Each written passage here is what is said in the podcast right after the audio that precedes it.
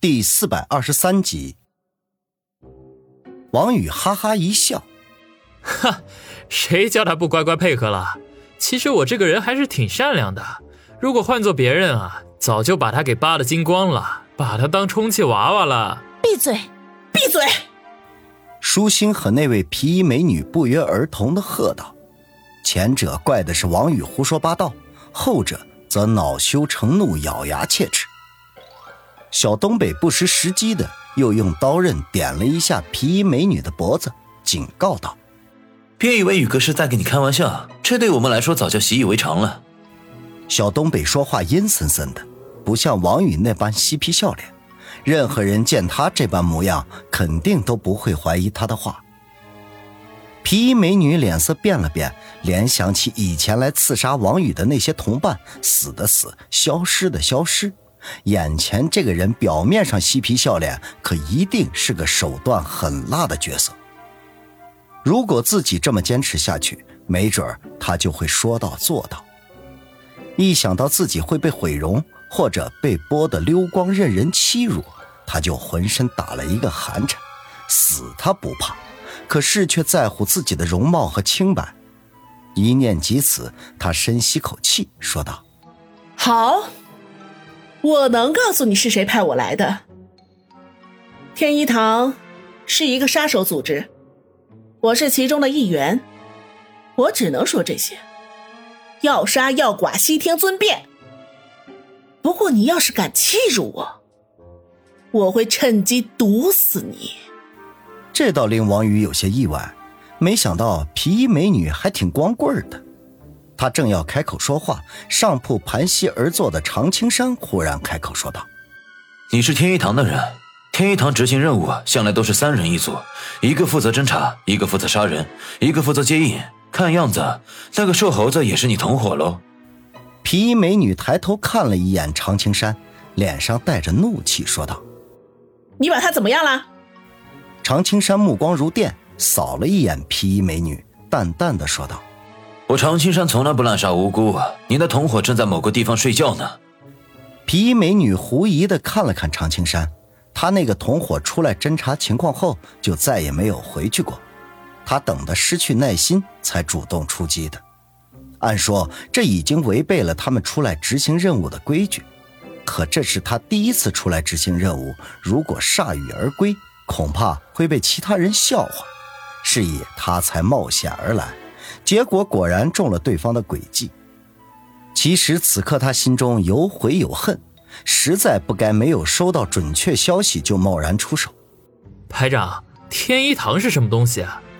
王宇从来没有听过天一堂，便问道：“天一堂是一个令人闻风丧胆的杀人组织，他网罗了国内外无数的奇人异士，承接了各种各样的刺杀任务，甚至还导演过一些西方小国的政变。”说到这里。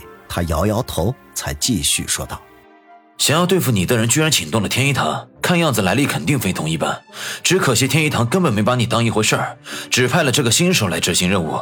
只能说我们的运气非常的好。”常青山的一席话，直接揭了美女皮衣的老底儿，使他的脸色变得十分的难堪，对常青山怒目而视，一脸的不服气。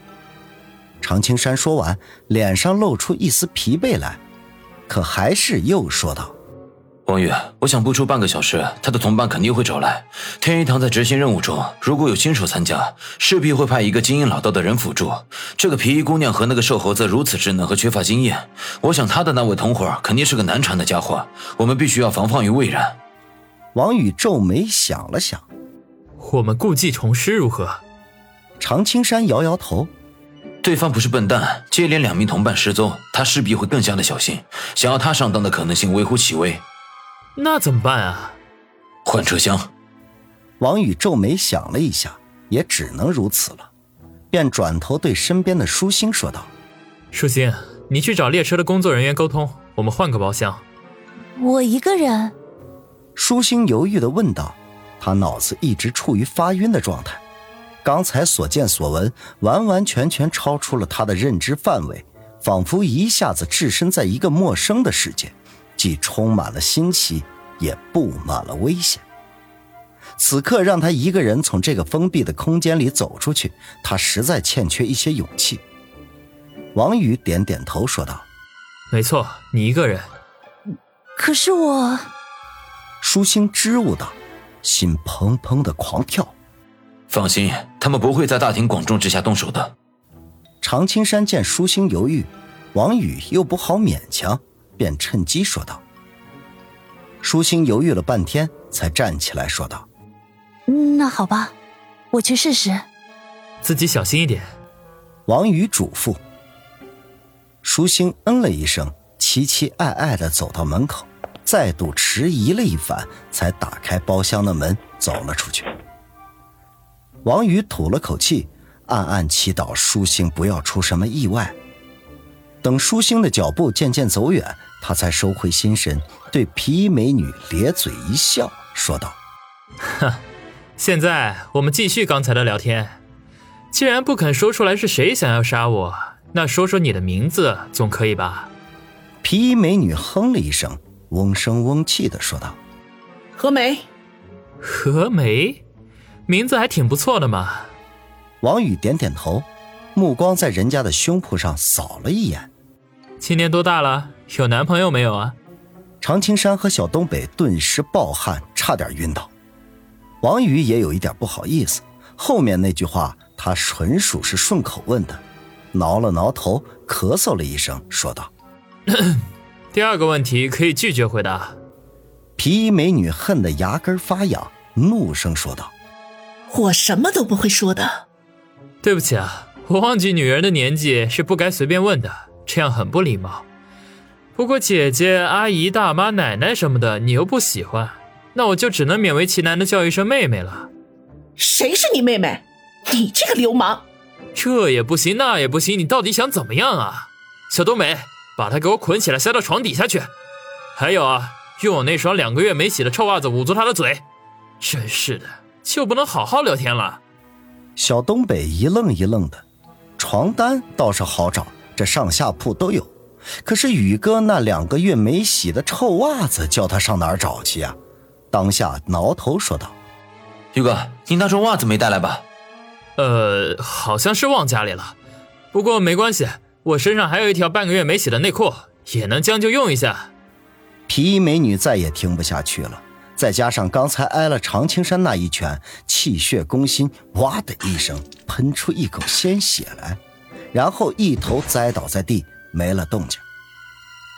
王宇和小东北面面相觑，后者啧啧的说道：“宇哥，这姑娘也太不争气了，这就气晕过去了。”王宇挠挠头，气性倒是挺大的。为了安全起见，还是把她捆起来塞到床底下为好。好，小东北点点头，取了床单，将皮衣美女像包粽子似的捆了起来。然后又拿了一条手巾将她的嘴巴堵住，这才塞到床铺的下面。这时候，舒心推门进来，脸色有些难看。怎么样了？王宇问道。舒心摇摇头说道：“列车长说这趟 K 一二三四的包厢都满员了，没有办法给我们调换，除非等下一站有人下车才行。”王宇三人听了，均是一愣，看来。这个办法行不通，而且刚才我回来的时候，好像有人跟踪我。跟踪你的是个什么样的人？听到有人跟踪舒心，王宇和常青山对视一眼，沉声的问道。